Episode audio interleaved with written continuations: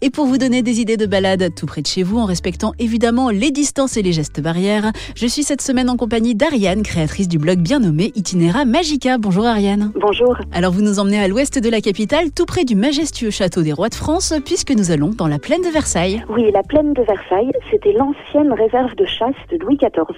Donc c'est un endroit entièrement préservé où il n'y a pas de construction, il n'y a que des champs, de la forêt et des petits villages très anciens avec euh, plein de de construction médiévale. C'est un endroit qui est protégé, donc où il n'y aura jamais d'urbanisation. Et c'est vraiment un poumon vert à deux pas de Paris, où on a l'impression d'être parti loin à la campagne. Et là-bas, on est vraiment en pleine nature. C'est ça, en fait, vous êtes vraiment au milieu des champs, au milieu de la nature, avec des sentiers de randonnée à pied, à cheval, en vélo, plein d'agriculteurs, plein de petits villages où vous avez des découvertes architecturales vraiment très anciennes.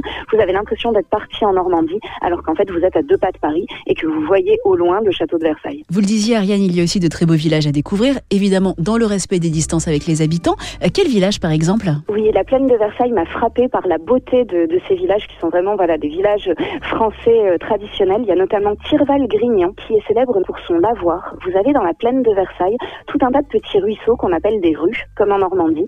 Et euh, dans des villages, ils ont été mis en valeur avec des lavoirs, des petits canaux. Et c'est vraiment quelque chose de très joli à voir, surtout que beaucoup de lavoirs ont été restaurés. Il y a un village aussi que j'ai adoré sur la plaine de Versailles, c'est Rennes Moulin. Il est traversé par un très beau pont ancien qui date du Moyen Âge.